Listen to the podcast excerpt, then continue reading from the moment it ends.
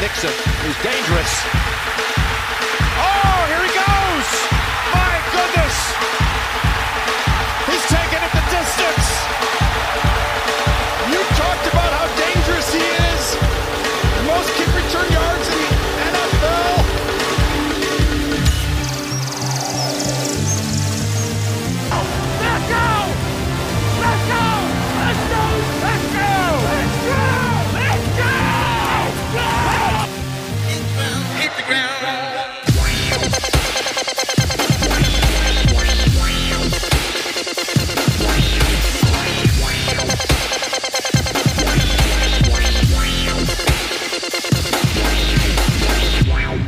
Einen wunderschönen guten Tag, guten Abend.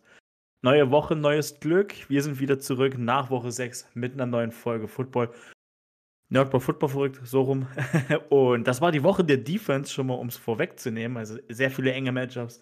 Richtig geil. Höchste Zeit, dass wir uns drüber unterhalten. Mit mir, meine ich, den Jan und mich. Und deswegen gehen erstmal Grüße nach Berlin. Jan, hallo, grüß dich. Wie geht's dir? Guten Abend. Mm, Guten Abend, Per. Ähm, danke, mir geht's gut. Ähm, ich hoffe, du hast es viel Spaß an dem defense-reichen Wochenende. Ähm, ja, ich freue mich auf jeden Fall mit dir aufzunehmen. Ja, ich freue mich auch mit dir aufzunehmen. Ich hatte mega Spaß. Ich hatte eine erste kleine Watchparty veranstaltet, um mal kurz hier aus dem Nähkästchen zu plaudern. Ähm, war ja London-Wochenende und da war der Olli und seine Verlobte jetzt mittlerweile waren bei mir und da haben wir nett Football geguckt, London Game und dann noch Jaguars und ja, als Patriots-Fan haben wir noch das Patriots-Spiel geguckt. Also sind da voll auf unsere Kosten gekommen, was äh, Defense Football und generell Football angeht. War ein richtig, richtig geiles Wochenende. Ja, ich hoffe, du hattest ähnlich Spaß. Und ich würde es direkt sagen, ich würde direkt Dannys äh, Rolle übernehmen und den Danny zitieren. Jan, wie lief Fantasy Football für dich am Wochenende? Äh, ich habe voll rein geschissen, würde ich sagen. äh, drei Niederlagen kassiert. In allen drei Niederlagen, äh, in allen drei Ligen. Äh, lag daran, dass San Francisco nicht so gut gespielt hat. Ähm, das waren so meine Workhorses.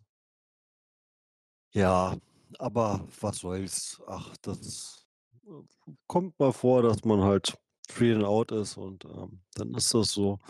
Aber ich sehe positiv für nächste Woche. Ich, ich habe zwei interessante Matchups nächste Woche. Aber bevor wir darauf eingehen, wie ist dein Fantasy gelaufen, Per?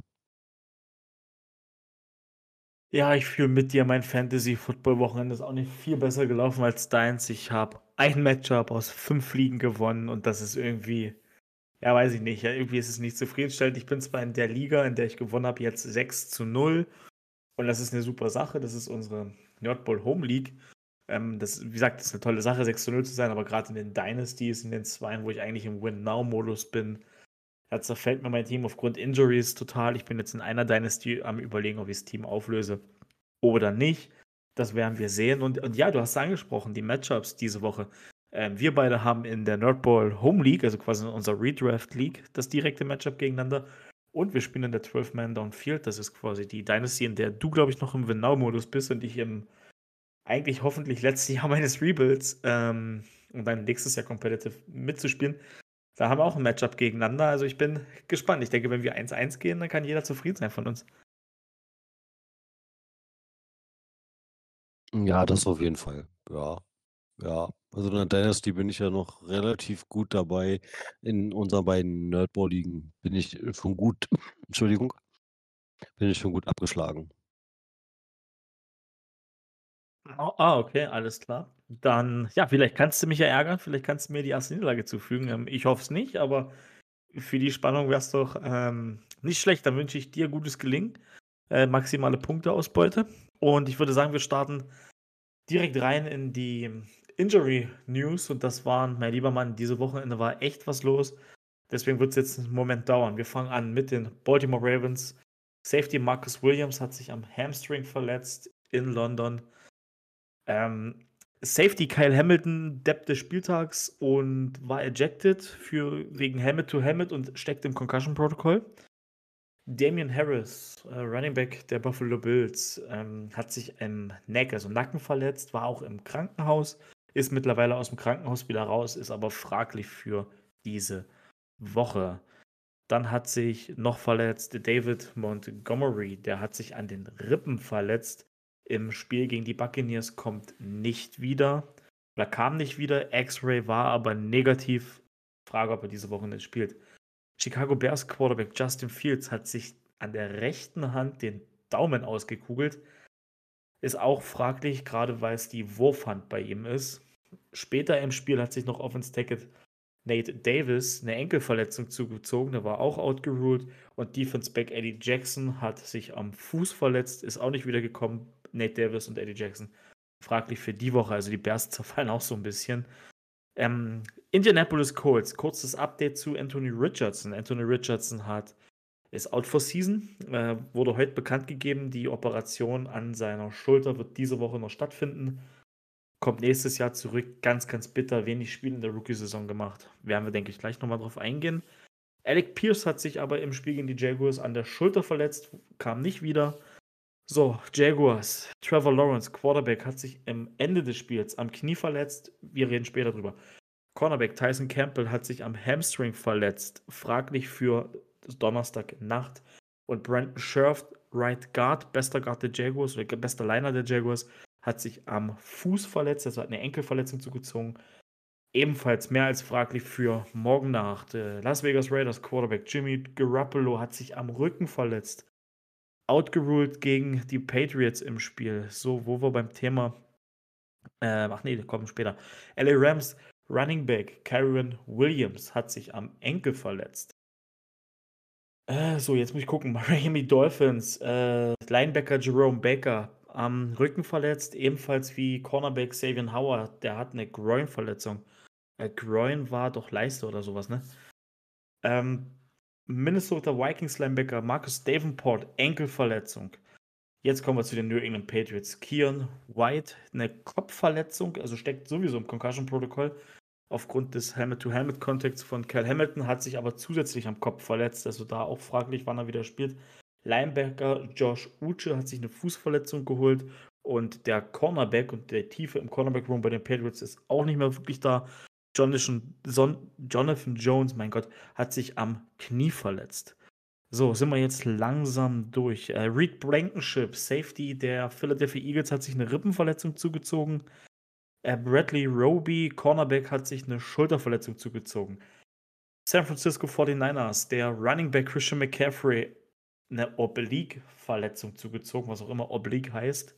Ähm, Wide Receiver Debo Samuel hat sich eine Schulterverletzung zugezogen und Offense Tackle Trent Williams war ebenfalls noch raus, hat am rechten Fuß sich eine Verletzung zugezogen. Äh, und Ryan Tannehill, Tennessee Titans, jetzt ist er, da hat sich am Sprunggelenk eine Enkelverletzung zugezogen, wahrscheinlich High Ankle Sprain. Schwierig wird man sehen, wann er wiederkommt. Und letzte Verletzung an diesem Spieltag: Washington Commanders Defensive End Montez Sweat eine Thumb-Verletzung gegen die Tennis, äh, Atlanta Falcons, mein Gott, und did not return gegen die Falcons und ist auch fraglich für diese Woche. Boah, mein lieber Mann, das hat sich gelohnt vorzutragen. Das war ein Riesenmonolog. Ähm, ja, nochmal kurz. Hast du jetzt zu dem Team was Besonderes oder wollen wir nochmal ganz kurz über Anthony Richardson sprechen? Ja, das mit Anthony, Anthony Richardson ist, ist echt schade. Ich hätte ihn gerne noch ein bisschen mehr spielen sehen. Mhm, weil ich mir auch relativ viel von ihm erhofft habe, gerade auch mit seiner Mobilität und seiner Athletik. Ähm, ist, ist schade, ist sehr schade. Ähm, hoffen wir mal, er kommt auf nächstes Mal, im nächsten Fall die nächste Saison stärker zurück und übersteht es ganz gut.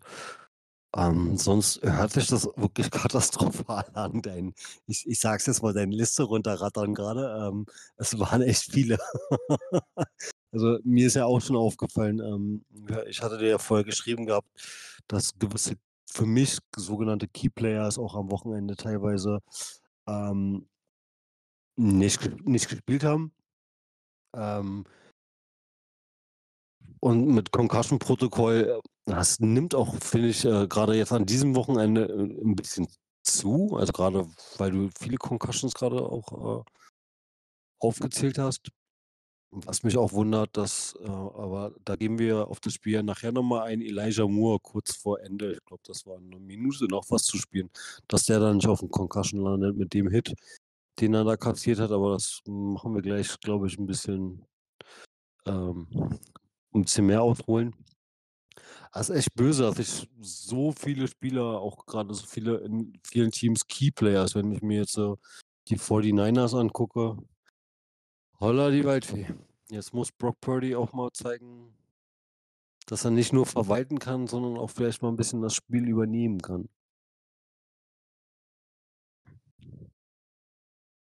Ja, auf alle Fälle, du hast recht. Also, das war die Woche das hat sich beim beim beim Gucken schon so komisch angefühlt. Ich dachte mir so: „Was ist denn hier los? So 'n Haufen Leute diese Woche, die's erwischt.“ Aber ist eben jetzt auch Woche 6, 1. Drittel der Saison ist rum. Und man merkt so, 'n paar Spieler haben wahrscheinlich 'n bisschen angeschlagen jetzt in Woche 6 gespielt. Jetzt sind die Verletzungen alle größer geworden. Und zu dem Thema Concussions, ich finde, man merkt dieses Jahr, grade wenn man weil ich mir ja immer oder weil wir uns ja immer diese Listen angucken, die die NFL rausgibt. Ich habe auch den offiziellen Injury Report der NFL gerade, äh, vor vor mir gehabt. Man merkt, dass die 'nen zusätzlichen unparteiischen Arzt an der Seitenlinie haben, der sich nur die Spieler anguckt, wenn sie Helmet-to-Helmet-Kontakte hatten, also quasi der festlegt: „Kommst du ins Concussion-Protokoll oder nicht?“ Finde ich persönlich, merkt man bei den Concussion äh, oder bei diesem Verdacht auf auf Gehirnerschütterung. Ich finde es gut, dass sie jetzt vorsichtiger sind. Wir haben's ja letztes Jahr mit Tua erlebt. Ähm, ja, genau, das nur mal mein Take. Und zu Anthony Richardson, ja, ist bitter für ihn. 1. Rookie-Jahr, der hat richtig gut angefangen, also richtig gut ausgesehen, hat mir sehr gut gefallen. Schade für ihn, wie's gelaufen ist, aber es ist genau das, was Trevor Lawrence an Woche 1 gesagt hatte. Nehmen weniger Hits und hat er dann nicht gemacht, konnte nicht ganz beherzigen. Und ja, die Quittung hat er dann am Ende mit der Schulter-Eckgelenk-Sprengung bekommen. Man kann ihm nur alles Gute wünschen. Ich denke auch, dass er nächstes Jahr sehr stark zurückkommt. Jan, du? Ja, da du das grad sagst halt mit dem Concussion, jetzt müssen wir das doch das Thema mal kurz aufnehmen. Ich weiß nicht, ob, ähm, du das gesehen hast, das waren im 4. Quarter eine Minute noch was zu spielen, äh, wo der Safety Gibson von den 49ers, äh, in Elijah Moore richtig reingeknallt ist, dafür ja auch die Strafe bekommen hat. Aber wenn man sieht, wie Gibson in Elijah Moore da reingeballert ist und bewusst den Kopf runtergenommen hat also, wenn 'nen Safety so zu 'nem Hit ansetzt dann gehst du bewusst mit 'nem Kopf nach vorne, weil das kann ich dir aus Erfahrung sagen, ich habe genauso gespielt. Weil früher hast du dafür keine Strafe gekriegt, hier in Deutschland auch nicht. Ganz, ganz selten mal. Und das hast du gerne gemacht als Safety, weil dann warst du halt auch so 'n bisschen: „Ah, in die Nähe von dir will ich heute nicht kommen. Ich will meinen Kopf nicht riskieren.“ Ähm, und da muss ich sagen weil ich habe dann auch danach extra nach diesem Hit drauf geachtet gehabt und Elijah Moore war trotzdem weiterhin halt aufm Feld. Und das fand er also, fand ich jetzt für mich in dem Moment sehr fraglich, was das Thema Kopfverletzungen wieder angeht. Ja, das Ding, das sah heftig äh, das Ding sah richtig heftig aus. Ähm, grade weil du sagst, du du siehst halt, wie der oh, wie hieß jetzt der Safety? Also, El Elijah Moore dort Gibson, Gibson, Gibson. Gi Also, er Gibson. er er er hat's ja richtig forciert. Also, das ist Genau. da da bin ich mal allgemein vielleicht noch gespannt, ob da nachträglich wird's bestimmt vielleicht auch 'ne Geldstrafe für g geben oder so, weil, ähm, ich habe mir das aus auf YouTube danach extra noch mal aus anderen Winkeln angeguckt und du siehst richtig, wie er den Kopf runternimmt. Ge genau, das wollte ich sagen. Also, du siehst richtig, wie er seinen Kopf als Waffe nimmt und dort einfach nur reingeht und und Moore mit'm Kopf rausnehmen will. Deswegen hatte ich vorhin auch am Anfang des Injury Reports gesagt zu Kyle Hamilton, Idiot oder oder Depp des Spieltages für mich, weil er hat 'ne gleiche Situation in dem Titans-Spiel an Chris Moore und hat sich danach und er hat sich danach noch beim Schiedsrichter beschwert, warum er denn ejected wurde. Ganz ehrlich, du ge er wusste genau, äh, wa wa was Phase ist, zumal er ja selber noch mit dem Hit im Concussion Protocol gelandet ist. Ja, also, da wird's, denke ich, definitiv für beide 'ne fette Geldstrafe geben. Also, man kann's nur hoffen, aber da ist ja die NFL eigentlich nicht zimperlich und die greift da ja rigoros durch, was, ähm, diese ganzen Sachen mit den Strafen angeht, grade bei Helmet to Helmet und Ejection. Siehst du, und ich weiß, warum ich Sonntag ich ich muss es jetzt gestehen, warum ich Sonntag von 21:00 bis 23:00 kein Football geguckt habe. Ich habe mir Südafrika gegen Frankreich im Rugby World Cup angeguckt und habe dort wieder mitgekriegt, wie gut man eigentlich lernen kann, wie man hart tackeln kann mit der Schulter und den Arm. Ich weiß Ja, nicht, ob äh, ich weiß nicht, ob du dir allgemein sowas mal gerne angucken würdest, wenn du gerne möchtest, äh, ohne jetzt großartig Werbung zu machen. Freitag und und Samstag laufen jeweils um 21:00 Spiele. Ähm, das Halbfinale. Kannst ja gerne mal reinschauen und dann wirst du schnell wissen, warum viele Footballspieler, ich gehörte ja auch früher dazu, in der Offseason auch gerne zum Rugbyverein gegangen sind. Weil da lernst du den Run-Stop mit deiner Schulter und mit den Armen. Und dann brauchst du kein hart schädeln schädelnder, wie man's früher immer gesagt hat, Safety oder Linebacker sein. Ähm, wenn du weißt, wie du deine Schulter rein zu dr ziehen hast, dann reicht das manchmal schon vollkommen aus, um auch genug Schaden anrichten zu können in dem Sinne. Ja, ich danke dir für den Tipp. Ich habe jetzt, äh, letztens mal 'n Video gesehen bei Instagram für weil ich grade vorbereitend bin, so 'n bisschen die Off-Season-Drills mit mit meinen Linebackern, ich die Linebacker weiterhin coache bei den Foxes. Aber gut, dass du's sagst, da kann man sich noch mal was abgucken, wie man's auch ohne Helm und ohne Schulterpads, nur mit Mundschutz quasi macht. Ja, nein, ich gebe dir wirklich den guten Rat, weil ich ich muss äh, ich hatte halt in der Vorschau Sonntagvormittag gesehen gehabt, ah, vorgezogenes Finale Südafrika gegen Frankreich, das waren ja die beiden Top-Favoriten. Und dachte ich mir: „Och, und das auch noch heute Abend. Oh Gott, jetzt muss ich mich aber entscheiden.“ Nachdem hier äh, nachdem am Sonntag mit Nachmittag 'n Sinnbild gemacht wurde von mir des Herrens, haben wir jetzt 'n großen nagelneuen Fernseher. Wir saßen hier allesamt mit den ganzen Kindern auf der Couch. Es lief Disney+ und wer hat natürlich Football auf'm kleinen Handy geguckt? Ich. Ja, da macht man dann eben schon Abstriche, ne? Ja. Ja, ne, aber ich danke dir für den für den für den, äh, Sendehinweis, für die kleine Werbung hier für für Rugby. Also, grade auch wenn wenn da Leute draußen sind, uns zuhören und Bock drauf haben. Jetzt wisst ihr, wo's läuft und ich werde wenn ich ich hoffe, ich denke dran, äh, werde ich mal reingucken und mir das mal anschauen. Ich Ähm ich ich werde dich einfach mal dran erinnern. Das ist 'n guter Deal. Äh, und reingucken und reinschauen ist 'ne 'ne gute Überleitung gewesen, nämlich für das nächste Thema, denn Julio Jones wurde gestern Abend verkündet, hat bei den Philadelphia Eagles angeheuert, beziehungsweise die E Philadelphia Eagles signen Julio Jones und wenn Julio Jones ready to go ist, wird er, denke ich, dann auch in 'nem 53 Man Roster aktiviert. Jan, was denkst du jetzt aber? Ist das wirklich 'n Signing, um Jalen Hurts 'ne zusätzliche Waffe zu geben oder ist es wirklich erst mal nur für die Tiefe? Denn du hast noch Chris Watkins beispielsweise, dann hast du AJ Brown, Devonta Smith. Ähm, oder oder oder gehst du wirklich davon aus, dass Julio Jones da 'ne größere Rolle als Nummer 3 beispielsweise spielen wird? Na ja, wenn wenn man sich jetzt seinen Injury Report mal anhört, ähm, muss ich sagen, von den Eagles 'n recht solider Move. Hm, wenn Julio mal keinen Hamstring hat, kann er definitiv, hm äh, also, er wird kein Faktor in der in der Eagles Offense spielen, aber er wird halt 'n zusätzliches Augenmerk sein, wenn er da ist, weil er hat durch seine Größe halt dann doch schon 'ne gute Präsenz. Ähm und ist ja dann auch dafür bekannt, dass er dann trotzdem halt auch immer noch seine sicheren Hände hat nach wie vor. Ähm, bloß ich ich frage mich halt, was was er in dieser Offense hm, soll. Aber vielleicht ist es auch so 'n bisschen, wir holen jetzt noch die Erfahrung rein und, äh, wollen jetzt wirklich den Sprung auf den ich sage erst mal wirklich auf den Super Bowl machen. Ähm, und dann ist es eigentlich gar nicht mal so schlecht, so 'n Veteran im Team zu haben.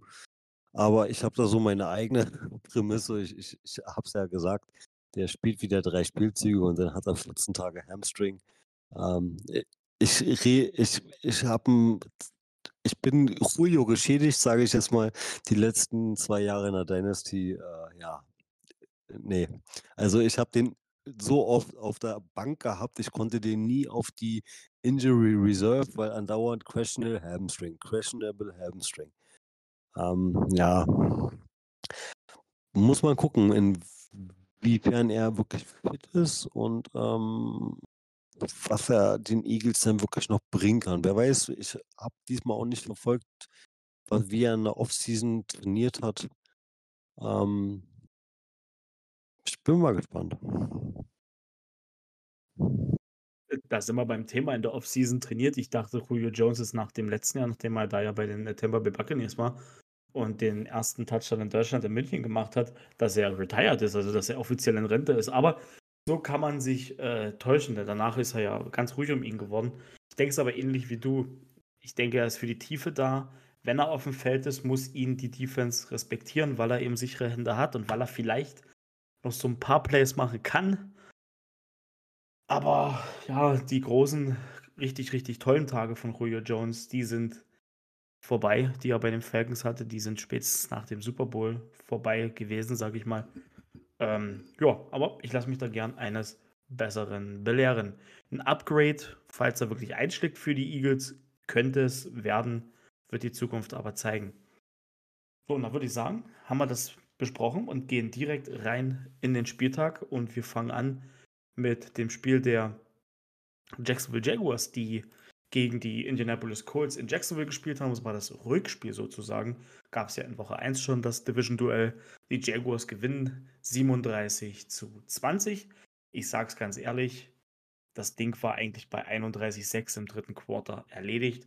Die Jaguars machen dann im vierten Quarter nur noch 6 Punkte. Die Colts in Garbage Time 14. Die äh, Passing Yards von Gardner Minshew 329 kommen dann eben auch viele im, im äh, dritten Qu oder vierten Quarter besser gesagt zustande.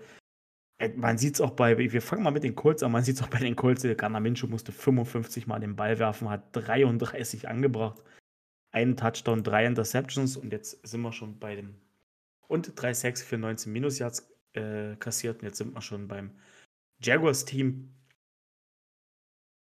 Defense war bis ins vierte Quarter top. Danach hat man vorsichtig gespielt. Das typische Defense-Ding halt. Du bist in Garbage Time, dann passiert es noch. Du spielst vorsichtig, versuchst eigentlich nur deine äh, Endzone zu beschützen. Ist nicht ganz so gut gegangen. Daher sieht es mit den 20 Punkten auch deutlich angenehmer für die Colts aus, als es dann am Ende war. Trevor Lawrence macht eigentlich auch bis kurz vor Schluss ein Topspiel. 20 Completions bei 30 Attempts, zwei Touchdowns, eine Interception, über die reden wir gleich. Ähm, drei Sacks kassiert, das ist okay. Das war ein Top-Spiel von ihm. Travis Etienne, 18 Carries, 55 Yards, aber zwei Touchdowns. Bester Spielzug in dem Spiel war, da war Trevor Lawrence nicht auf dem Feld, da hat Travis Etienne den Ball quasi direkt in der Wildcat bekommen. Turbo gezündet und dann war er in der Endzone für, das war glaube ich auch der längste Lauf mit 22 Yards für den Touchdown. Äh, insgesamt war Christian Kirk wieder die klare Nummer 1 Anspielstation bei drei Receptions für 49 Yards, hat einen Touchdown gemacht. Kevin Ridley, vier Receptions, 30 Yards. Der wird von den Gegnern massivst rausgenommen, ist dann aber immer wieder für, für, für Big Plays da, wird viel getargetet von Trevor. Er sucht ein, ist die Eins von den Targetanzahlen her. Ich finde es aber gut, dass, es, dass wir es nicht forcieren dann und nicht in irgendwelche Lücken reinpressen, die Bälle. Wenn er nicht da ist, ist er nicht da. Richtig gefreut hat es mich für Rookie-Talent Brandon Strange. Der hat seinen ersten Touchdown gemacht an der Goal-Line. Oder das war in der Red Zone gewesen. Es war ein, das war ein geiler Spielzug. Es war top gemacht von, von Lawrence. Er liest erst die linke Seite, guckt dann nach rechts, sieht den Checkdown, wirft quasi auch nicht in irgendwelche Fenster rein, die nicht da sind, bedient Strange und Strange macht das, was ihm am College schon ausgezeichnet hat. Macht Yards after Catch, nimmt noch einen Defender mit in die Endzone. Sicherer Touchdown gewesen. Der war ganz wichtig, weil es im ähm, zweiten Quarter, das war nämlich vor der Halbzeit, waren dann, und da stand es dann plötzlich 21 zu, zu 6. Wir haben 21 Punkte im zweiten Quarter gemacht, krass. Ähm, jetzt bin ich es nochmal sehr. Was ich sagen muss, unsere Defense, ich habe es gerade schon gesagt, die ist top. Boyesade Olokun sticht wieder heraus mit 15 totalen Tackles. Ein Tackle for Loss hat noch zwei Pässe deflected. Und ganz ehrlich, die hätte er beide intercepten können. Devin Lloyd ebenfalls mit zwei Pass Deflections, die hat er auch beide fangen müssen eigentlich. Ähm, André Cisco macht wieder ein Topspiel, hat eine Interception gefangen. Äh, der ist auch gefühlt überall auf dem Feld. Trevor Walker, über den können wir reden, der hat nämlich einen halben Sack. War eigentlich ein ganzer, ich staune, dass hier ein halber steht, weil eigentlich ist es seiner. Auf der Jaguars-Seite wird ihm nämlich der Sack allein gegeben, also Trevor Walker mit einem, mit einem Sack. Josh Allen ist wieder durchgedreht, der hat wieder einen, einen Sack-Fumble gehabt, hat dann noch zwei Quarterback-Hits dazu. Trevor Walker ebenfalls noch mit zwei Quarterback-Hits. Also da ist zumindest mal so ein bisschen was in die richtige Richtung mit Trevor Walker passiert. Ich bleibe aber dabei. Nimmst du Josh Allen bei uns raus, dann haben wir neun Sacks und zwei Forced Fumbles, die beide von der Jaguars Defense recovered sind, weniger. Also pay the man, gib, gib ihm einen Blanko-Vertrag und lass ihn unterzeichnen. Er ist in seinem ähm, Contract hier. Wir müssen ihn unbedingt halten, weil ansonsten haben wir upfront ein Riesenproblem. Interceptions habe ich gerade schon gesagt. Roshan Jenkins hat eine Interception gefangen, Andre Cisco und Darius Williams mit einer Interception. Wo die Darius Williams ausgegraben haben, möchte ich echt wissen. Ist Undrafted Free Agents. In den letzten drei Spielen drei Interceptions und ein Touchdown. Der spielt richtig, richtig stark. Also der reitet die Momentumwelle, die er sich selber aufgebaut hat, gerade richtig. Ja, und bei den Colts kann man nur noch dazu sagen, unsere Defense hat den Lauf sowas von verteidigt, weil Jonathan Taylor war wieder da. Ich hatte echt ein bisschen Angst, dass der rauskommt und uns direkt mal 150, 200 Yards einschenkt. Das wäre nicht das erste Mal gewesen, dass, dass ein Running Back gegen die Jacks Defense macht, aber die Defense der Jaguars hat sich in London gefunden. Die spielt seit drei Wochen sowas von stark. Die, die rettet das Team in sehr, sehr wichtigen Key Situations. Ist geil, gut zu sehen. Ist richtig, richtig nice zu sehen, dass unsere Defense uns so trägt durch die Saison bisher. Finde ich top, weil dann funktioniert auch die Offense, dann funktioniert Trevor Lawrence super. Ich kann nicht meckern, das war ein solider Sieg. Ich habe wirklich nichts zu meckern. Ich habe eine Sache, die ich sehr kritisch sehe, aber ich möchte erstmal Jan zu Wort kommen lassen, bevor das hier jetzt noch ein endloser halbstündiger Monolog wird. Jan, was ist deine Meinung zu dem äh, Jaguars Colts Spiel? Siehst du es ähnlich easy wie ich oder hast du vielleicht eine andere Meinung? Ähm, nee, ich habe die relativ gleiche Meinung wie du. Ich fand es halt nur schade, ähm, der Swag war nicht wirklich da. Gerade gegen, gegen sein altes Team ähm, hatte ich mir ein bisschen mehr erhofft. Äh, ja, Jonathan Taylor, jetzt hat er seinen Vertrag, jetzt kriegt er sein Geld und macht seine Yards nicht. Aber naja, gut, das kennen wir mittlerweile schon von Running Backs in der NFL. Einfach nur mal so salopp gesagt. Ähm, ja, Josh Allen. Ma, du weißt, was mit Leistungsträgern in der Defense passiert bei den Jacksonville Jaguars, oder? Ohne es jetzt äh, groß rausposaunen zu wollen. Nein. Ja, äh, leider. Deswegen habe ich nein, ja gesagt, die nein, sollen ihnen einen Blanko-Vertrag geben. Ich, ich, ich, ich, hoffe mal, dass sie, dass sie endlich vielleicht mal begreifen, wenn sie sich in der Offense jetzt schon sowas aufgebaut haben, dass die Defense nicht vernachlässigt werden sollte. Und ähm, sie dann auch mal dort investieren und vielleicht dann auch endlich mal halten. Ich sage nur das eine Jahr, wo noch Jalen Ramsey und wie sie nicht alle Eason da gefühlt haben. Und dann nach der Season wurde auf einmal alles weggegeben, gefühlt. Ähm, ja, ja, Andrew Cisco äh, nach wie vor finde ich ein richtig geiler Safety. Ähm, ja, über George Allen brauchen wir eigentlich nicht reden. Also, wenn der nicht da ist, habt ihr, habt ihr keine vernünftige Front, finde ich. Ist einfach so. Ähm, ja, und sonst richtig, also so auch von den, also von den Highlights ein richtig geiles Spiel gemacht von der Defense. Ähm, man hat nicht wirklich viel von der Offense gesehen von den Colts, außer halt in der, finde ich, in der Garbage Time. Äh, nach wie vor erstmal nur viel Colts zugelassen, ist völlig solide. Ja, und offense-technisch, ähm, ja, Etienne geht gut los. Äh, Strange hat übrigens seinen eigenen Touchdown selbst vorbereitet. Er hat ja dieses Keyplay davor vor der Endzone gehabt, wo er wo er ordentlich durchgetankt ist, wie du selber schon gesagt hast, Yards after Catch, dafür ist er ja berühmt auf dem College gewesen. Das hat er gut gezeigt, fand ich geil. Wen du aber so ein bisschen rausgelassen hast aus, dein, aus deinem Report, ist Even Ingram. Ähm, der hat ja mal einen richtig geilen Sideline One-Handed Catch gemacht. Und wir reden hier eigentlich von einem Tight End. Ja, ne, ich war wirklich sehr zufrieden. Wie nach wie vor bin ich halt ein bisschen enttäuscht von Gardner Minshew. Aber wenn man von seiner O-Line halt wirklich so grundlegend im Stich gelassen wird, ähm, kann halt auch nicht viel bei rumkommen. De de definitiv. Ähm, Garner Minshew, das war schon, war schon hart von der Line. Er hatte bei allen drei Interceptions Druck, der hat bei den drei Sacks Druck gehabt und eigentlich war Gardner Minshew bei den Dropbacks im größten Teil unter Druck und das ist für mich als Jaguars-Fan erstmal ganz wichtig zu sehen, okay, unsere Defense-Line funktioniert anscheinend irgendwie, wenn die O-Line-Competition nicht zu hoch ist. Ich frage mich dann nur, warum es gegen die Texans nicht geklappt hat, aber ist jetzt ein anderes Thema. Ähm, was ich nochmal kurz sagen will, weil du gesagt hast, Jonathan Taylor bekommt dann seine Carries.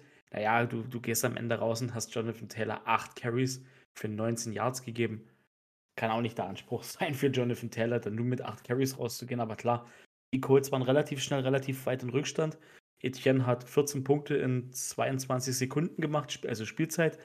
Das war eine geile Sache. Dann waren wir vorweg und haben es eigentlich nicht mehr wirklich aus der Hand gegeben, was ich gut fand. Was ich jetzt nicht so gut fand, weil ich sagte, ich will gerade noch mal drüber reden, ist folgendes. Ich verstehe das Ende vom Spiel nicht. Also warum, und jetzt spiele ich auf die ähm, Trevor Lawrence Verletzung an. Ich weiß nicht, ob es in den Highlights drin ist, weil ich gucke mir Jaguars Highlights nie an, weil, Game, weil ich das Spiel gesehen habe.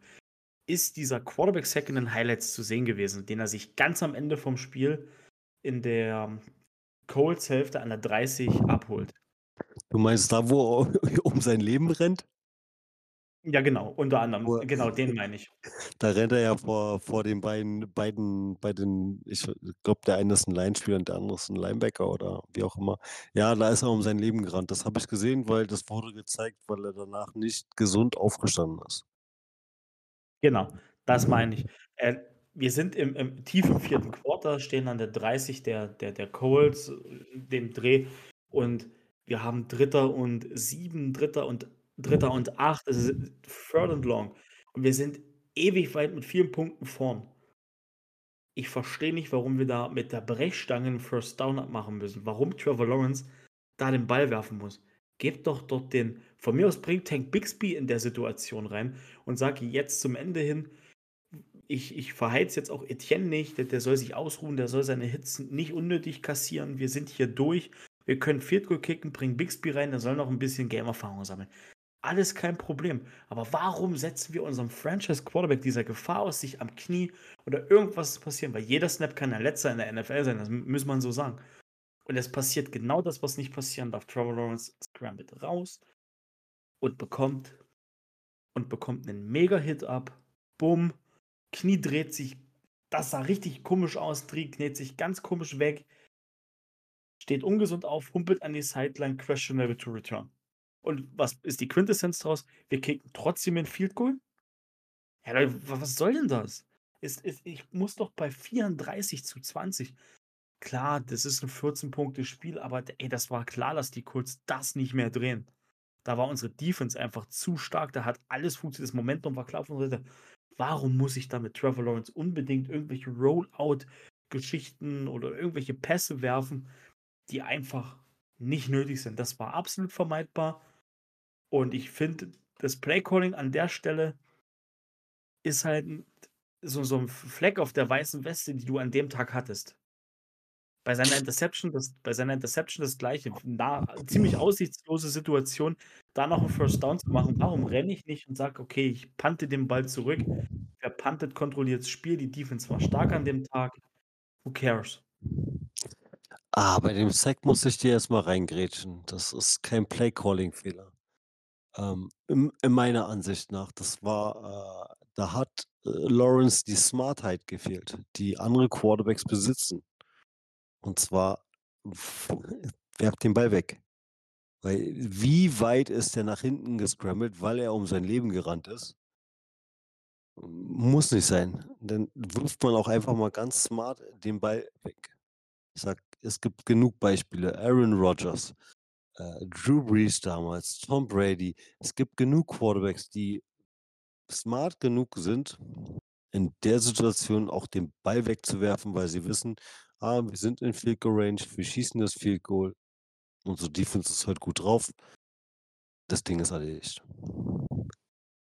Du, ich meine, Per? Also, ich Ja, gebe jetzt, ich geb jetzt nicht unbedingt den Play-Calling. Ja, man hätte auch ein Run-Spiel forcieren können. Aber ich gebe da jetzt nicht unbedingt so dem Play-Calling die Schuld. Äh, ich finde, Lawrence hat die Situation in dem Moment selber nicht smart gelöst. Weil er hätte, er, er, er kann den Ball wegwerfen. Also ich, ich habe mir, hab mir die Szene äh, im Highlight äh, dreimal zurückgespurt. Ähm, einfach den Ball, zack, entweder ins Aus oder in die Nähe von irgendeinem von irgendeinem Receiver oder von einem Running Back vor die Füße, wie auch immer. Gibt ja genug Möglichkeiten, um den Spielzeug smart abzubrechen. Dann gehe ich die Incom Incompletion ein und dann hat sich das erledigt. Das machen andere Quarterbacks machen das zu Genüge, um diesem Kontakt aus dem Weg zu gehen. Also, ihr habt ja letzte Woche auch schon drüber geredet. Beste Beispiel sind einfach mal Holmes und Josh Allen.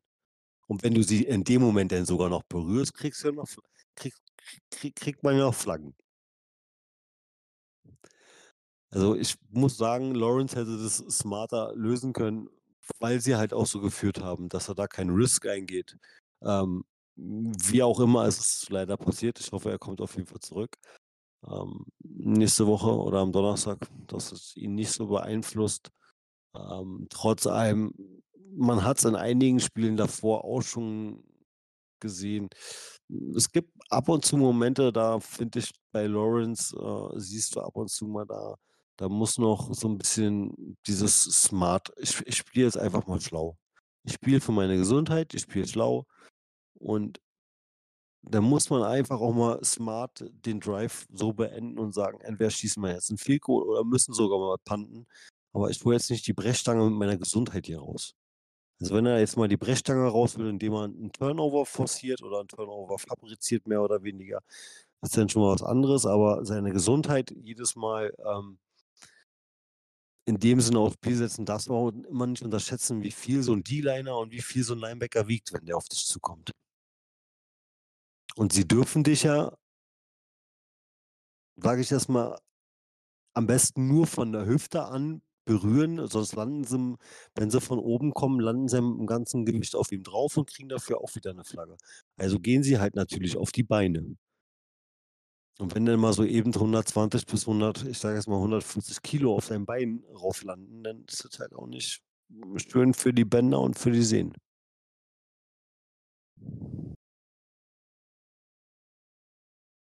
Ja, okay, gut, das ist das ist 'n guter Punkt von 'nem Außenstehenden, den du hattest, denn den habe ich tatsächlich vernachlässigt. Klar, wenn du's dann p callst, das Play in der Situation und, ähm, dann der Ausführende bist, du hättest natürlich dort auch die Chance gehabt, um das kurz richtigzustellen, wie's Jan sagt, den Ball wegzuschmeißen.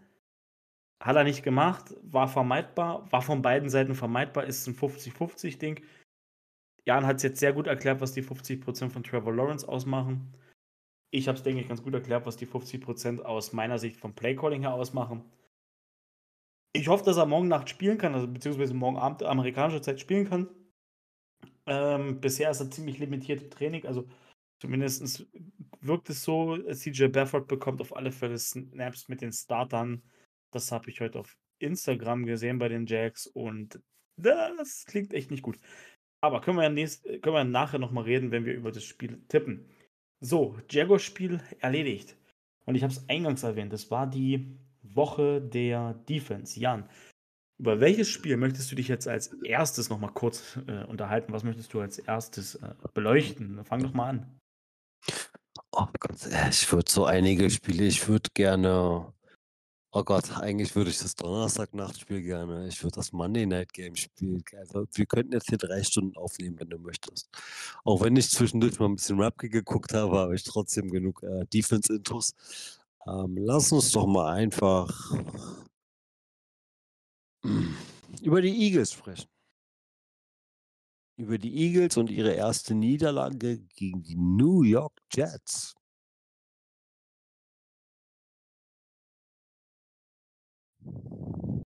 So, genau, ich habe es mal parallel aufgemacht. Ja, die Eagles verlieren 20:14 in New York, ne? At New York? Genau, das müsste in New York gewesen sein. Ja, da kommt 'n bisschen überraschend. Jalen Hurts, 3 Interceptions, 1 Touchdown geworfen, 280 Yards. Zach Wilson wiederum 186 Yards, kein Touchdown, keine Interception.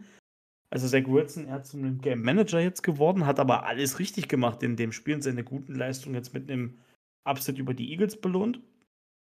Ja, und die Eagles haben in den letzten Wochen schon immer so 'n bisschen gewackelt. Also, sahen jetzt nicht so extrem dominant aus, wie es alle dachten. AJ Brown ist zwar wieder durchgedreht, hat 131 Yards gemacht von den 280, die Jalen Hurts geworfen hat. bei, bei, bei neun Targets, sieben Receptions, das ist eine Monsterleistung, aber irgendwie war an dem Tag bei den Eagles echt der Wurm drin, oder wie siehst du es? Naja, vielleicht sollte AJ Brown sich ein bisschen mehr aufs Footballspielen konzentrieren und nicht die roten Schuhe für Kelsey seine Töchter anziehen, damit sie ihn besser im Fernsehen erkennen können. Ähm, kleine Anekdote nebenbei. Ähm, nein, ähm, ja, also an sich, in der ersten Halbzeit fand ich die Eagles schon recht gut. Ich fand die Jets solide. Aber man muss ja dann auch über die zweite Halbzeit reden. Die Eagles haben keinen Touchdown. Ich, ich glaube, sie haben nicht mal, nicht mal einen Punkt in der zweiten Halbzeit gemacht. Obwohl sie ähm, relativ nah immer rangekommen sind. Äh, Es lag dann auch ziemlich oft daran, äh, dass sie auch gerne mal den vierten Jahr ausspielen und dann diesmal auch ähm, gescheitert sind. Zumal, zumal muss ich auch sagen, ist mir vorhin schon in den äh, aufgefallen, hatte ich dich auch extra nachgefragt gehabt, der Slay hat nicht gespielt. Und deswegen äh, ist Garrett Wilson umso mehr zu Zach Wilson seiner Lebensversicherung geworden. Und halt auch Brees Hall. Das finde ich, ähm, spiegelt sich sehr viel wider. Äh, Blankenship hat im vierten Quarter meines Erachtens auch nicht mehr gespielt. Der hatte am, auch in der Defense von den Eagles sehr gut gespielt gehabt. Mm, Hassan Riddick hat auch wieder zwei Sacks gemacht, wenn ich mich recht entsinne. Also der, der Druck auf Zach Wilson war da, auch von der, von der Defense her. Ähm, ja, bei den Jets muss man sagen, Sauce Gardner hat nicht gespielt. Ähm, sehr, sehr schade. Ich hätte ihn gerne gegen AJ Brown gesehen. Ähm, ob er da gegenhalten kann gegen dieses Muscle-Monster. Ähm, sonst, was mir sehr oft halt wirklich viel aufgefallen ist, auch bei Jalen Hurts, seiner ersten Pick, ähm, da hat er am Arm in der Wurfbewegung gehabt. Deswegen ist der Ball halt auch irgendwo hinge, mehr oder weniger irgendwo hingeflattert, nämlich, ich glaube, sieben oder acht Yards vor den Receiver. Ähm, so, ganz kurz, ganz kurz sortieren. Ja, und der Druck halt, der Druck, der halt in der zweiten Halbzeit auf Hurts in seiner Pocket oder auch selbst beim Rollout oder wenn er halt probiert hat zu improvisieren, Entschuldigung. Ähm, war diesmal sehr, sehr erstaunlich, dass die Jets mit, mit ihrer Defense, muss ich sagen, holla die Waldfee. Und wenn äh, A-Rod in der Offense noch da wäre, will ich gar nicht wissen, was mit denen eigentlich gehen könnte, wenn die halt so eine solide Defense spielen. Also was heißt mehr solide? Das war legit. Also die haben rasiert. Ähm, wenn du überlegst, halt ein, ja, äh, die Eagles standen letztes Jahr im Super Bowl und äh, auf die Jets setzt ja keiner mehr in Pfifferling, seit Elrod verletzt ist und jetzt zeigt die Defense eigentlich gerade mal so, gerade auch in der Halbzeit, was äh, Salah da anscheinend in der Halbzeitsprache da angepriesen haben muss. Die Defense war ja ausgewechselt, also ja. Davon würde ich gerne mehr sehen, auch, auch wenn es die Jets sind, aber ich, ich würde davon gerne mehr sehen. Mit Source Gardner am besten, am liebsten. Ähm, nee, super, super Leistung. Also, ja, beim Tippspiel mal so völlig vertippt, würde ich sagen. ja, da bist du nicht der Einzige, der sich da völlig vertippt hat. Ich hatte noch die Aussage getroffen, ich sehe nicht einen einzigen äh, Punkt, warum die Jets gegen die Eagles gewinnen sollen. Und naja, das habe ich dann mal direkt gefressen, die Worte. Ja, aber du sagst es, also gerade Brees Hall, den möchte ich hier mal herausstechen bei den New York Jets. Ey, was der für Plays, was der für First Downs macht, was der für Receiving Yards macht, nachdem der den Ball in der Hand hat, der Typ ist echt legit. Delvin Cook beispielsweise, der spielt überhaupt keine Rolle. Der hat, der hat im Laufspiel 12 Yards und hat 2 Yards durch die Luft. Also kannst du mir jetzt auch nicht sagen, dass Delvin Cook plötzlich verlernt hat, seitdem der New York ist, wie, wie Footballspielen funktioniert. Ja, ja, ja, komm immer rein in die Fantasy-Wunde. Los, drück den Daumen richtig tief. Ich habe ihn auch in zwei Ligen, also ich, ich, ich, ich beschwere mich auch nur aus Frust drüber. ja, nein, aber also, also Brees Hall ist ein Monster, eine Monster-Ergänzung für Garrett Wilson. Also Garrett, nee, halt für, für Zach Wilson. Garrett Wilson und ähm, Brees Hall sind echt die beiden, die die Nummer da echt in der Offense am Leben halten und die Defense, finde ich, da sieht man auch, auch ohne Sauce Gardner sieht man, was diese Defense für Potenzial hat. Und Robert Salah, ein mega Head Coach, du sagst es, in der zweiten Halbzeit haben die keinen Punkt mehr zugelassen. Die haben, die haben die Eagles bei null Punkten in der zweiten Halbzeit gehalten. Klar, die haben selber nur elf gemacht, aber okay, du musst halt auch, die müssen halt die Eagles mehr machen, ne? Und wenn du die Eagles insgesamt bei 14 Punkten hältst, hast du immer eine Chance gegen die Eagles zu gewinnen. Fand ich, fand ich sehr, sehr stark gespielt von den Jets. Ist definitiv ein Riesen-Upset gewesen. Äh, gerne, gerne mehr davon. Ich bin gespannt, was mit Zach Wilson, ob ihm das jetzt vielleicht auch mal ein bisschen Schwung gibt. Denn Jets stehen jetzt wieder bei 3-3 und sind so ein bisschen aus Versehen, so gefühlt, äh, wieder im Wildcard-Rennen zumindest drin, in, in, über die Division. Und wie gesagt, ich glaube, die haben jetzt eine Bye-Week und dann weiß ich nicht, wie es weitergeht bei denen. Aber da sollte man mal die Augen auf, auf den Jets lassen, gerade weil die Defense jetzt da ist und den Spiele gewinnen kann. So, hast du noch was äh, zu den Jets? Weil dann.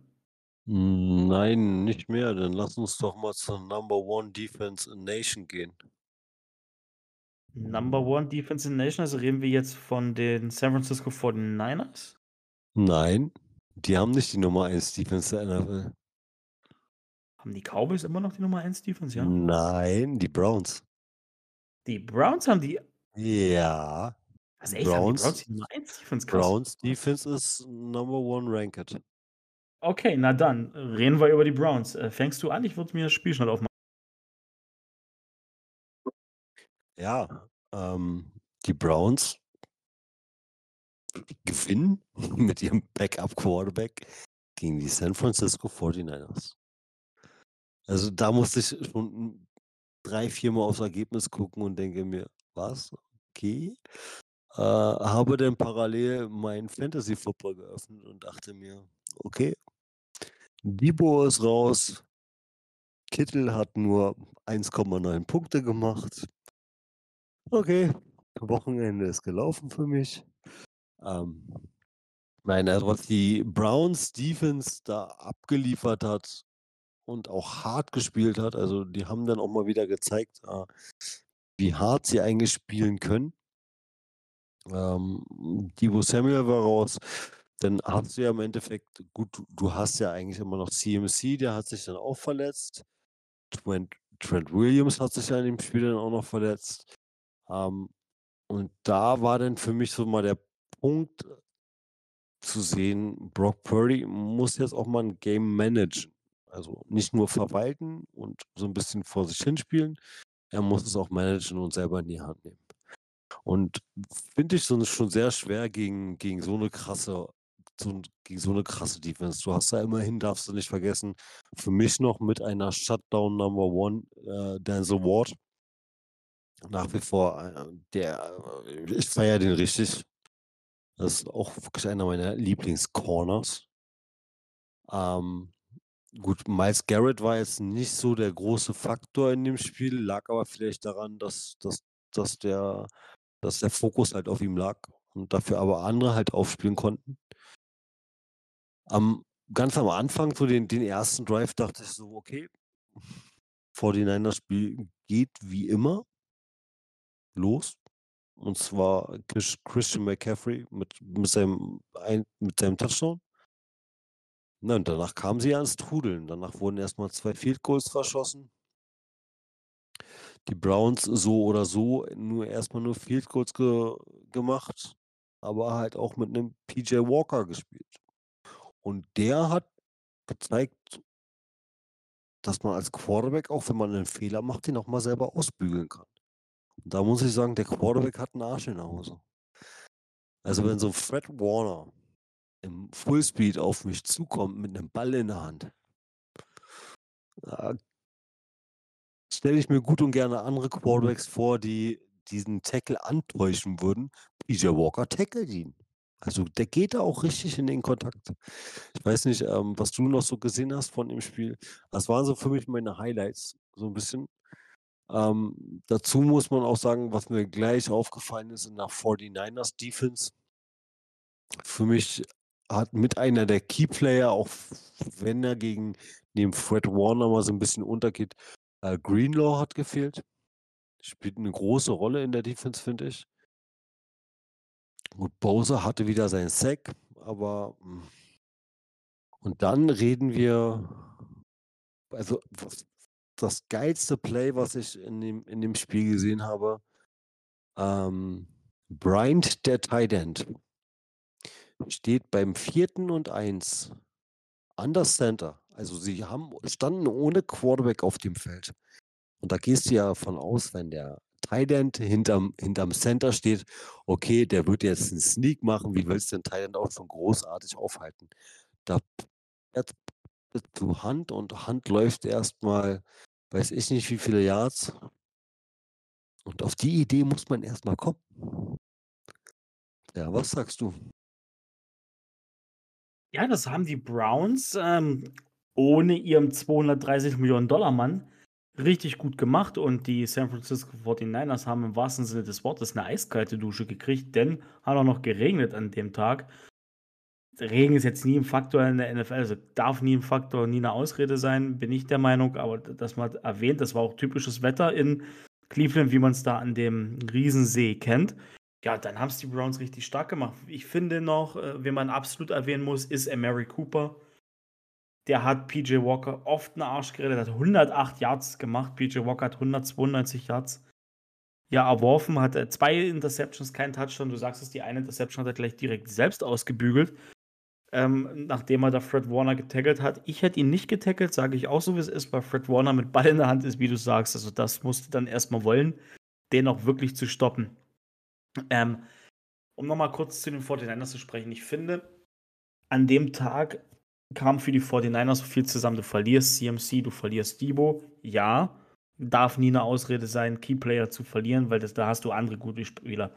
Aber es hat eben grade in der Defense du hast hast den Fokus schon richtig drauf gelegt, Drew Greenlaw hat gefehlt. Und Fred Warner und Greenlaw sind für mich zurzeit in der NFL das beste Inside-Linebacker-Duo, was es gibt. Und das hat man der Defense in gewissen Situationen schon angemerkt, denn die Browns haben insgesamt 160 Yards Rushing gegen diese San Francisco 49ers Defense. Und das finde ich krass. Also, die Browns haben die 49ers mit den eigenen Waffen geschlagen. Ball Security, sicheren Football spielen wenig Fehler machen trifft's ja nicht, weil PJ Walker hatte 2 Interceptions. Brock Purdy hat allerdings auch 'ne Interception geworfen, wurde dreimal gesackt für 18 Yards minus und hat insgesamt nur 125 Yards geworfen. Ich finde das bisher mit Abstand schlechteste Spiel von Brock Purdy. Aber der hat auch vorher so viele gute Spiele gehabt, dass ich sage: „Okay, gebe ich ihm dieses eine Spiel, wo's mal überhaupt nicht läuft“, denn du hast auch andere Quarterbacks in der NFL, Patrick Mahomes, Josh Allen, die haben auch Spiele, wo du dir denkst: „Was ist mit denen los?“ Weil die spielen ja wie ausgewechselt. Ich habe noch 'n Take, den wollte ich letzte Woche machen, den habe ich mir jetzt aufgespart, weil ich ihn gerne mit dir besprechen will. Passt auch so 'n bisschen zur aktuellen Situation, weil die 49ers gewonnen haben. Pass auf. Zurzeit gibt's ja da draußen viele Medienberichte oder viele Fans sagen: „Ja, Brock Purdy, äh, bester Landing-Spot der NFL. Hinter der Line kann ja kann ja selbst ich Quarterback spielen.“ Also, ich würde es niemals sagen, weil das ist halt auch echt 'ne Aufgabe. Meine Frage: Findest du, dass Brock Purdy aktuell, wenn wir letzte Saison und diese Saison nehmen, von allen Quarterbacks in der NFL, die da in der NFL gespielt haben, dass er 'n Top 10 Quarterback ist, ja oder nein?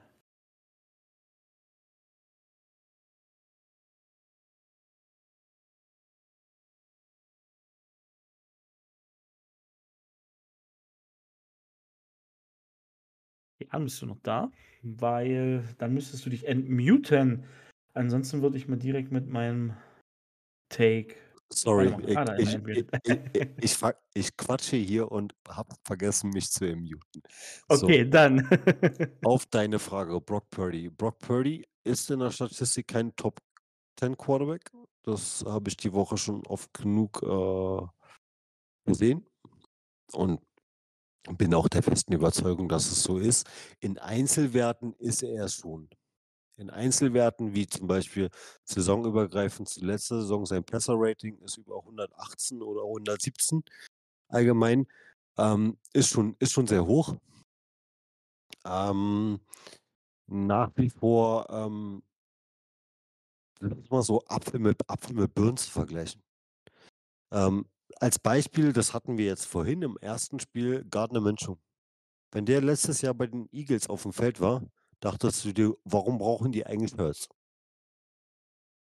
Weil Gardner Minshew hat die Offense auch solide verwaltet, hinter einer geilen O-Line letztes Jahr bei den Eagles. So, jetzt hat man ihn bei den Colts gesehen. Wo es dann mal ein bisschen drauf ankommt, kannst du auch ein Spiel an dich reißen, kannst du auch ein Spiel übernehmen. Ähm, und da dachte ich eigentlich, dass er den Swag genug hat. Und bei Brock Purdy ist es so, ah, das ist das Gameplay vom Shanahan. Dass äh, die Offense halt, sie haben ja so viele Key Players, weil sie keinen teuer bezahlten Quarterback haben. Deswegen kannst du dir diese ganzen, ich sag jetzt mal, gut bezahltes, Kittel ist einer der bestbezahltesten Tight Ends der, der Liga. Trent Williams ist, denke ich mal, auch sehr gut bezahlt als Elite Tackle. Dann hast du einen Debo Samuel, der einen guten Vertrag hat. Dann haben wir, haben sie sich einen CMC getradet, der auch einen ordentlichen Vertrag mitkriegt. Und dann Juicecheck ist der bestbezahlteste Fullback der Liga, brauchen wir gar nicht drüber sprechen. Gibt es auch gar keinen drumherum, warum auch nicht. Ähm, und dann kommt ja im Endeffekt noch Brandon Ayuk dazu, der demnächst auch gut bezahlt werden will. Und wie kannst du dir das leisten? Naja, indem du deinem Quarterback nur, was war das? Ich habe das letztens gesehen, 700.000 im Monat zahlen musst. Nee, der hat 700.000 auf dem kompletten Vertrag. Oder auf einen kompletten Vertrag. Aber so kannst du halt auch die Offense dir leisten, dass du, dass dir die Key Players das Spiel gewinnen, indem du einfach nur einen Quarterback hast, der managt. Und wenn dir jetzt die Key Player ausfallen, dann muss auch Brock Purdy gucken, ob er dieses Format für die NFL als vielleicht auch als Franchise Quarterback, ob er das hat. Und das kann er erst, wenn dir die ganzen Keyplayer we- wegbrechen. Und dann auf einmal wieder, ich sag jetzt mal, Elijah Mitchell oder hier, wen, ich dachte, ich höre nicht richtig, Ray Ray McLeod.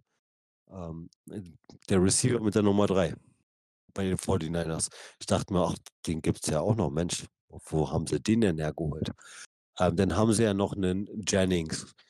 Ähm, da muss jetzt äh, Brock Purdy halt gucken, je nachdem, wie lange seine Keyplayer ausfallen, wie er das weiterhin handhabt. Ich denke mal, Shanahan wird er, wird er sich genug einfallen lassen, um ihn da nicht so in die Bredouille zu bringen. Aber irgendwann kommt auch der Punkt, wo Brock Purdy zeigen muss, dass er halt, dass er das Spiel gewinnen kann. Nicht seine Keyplayers, sondern er.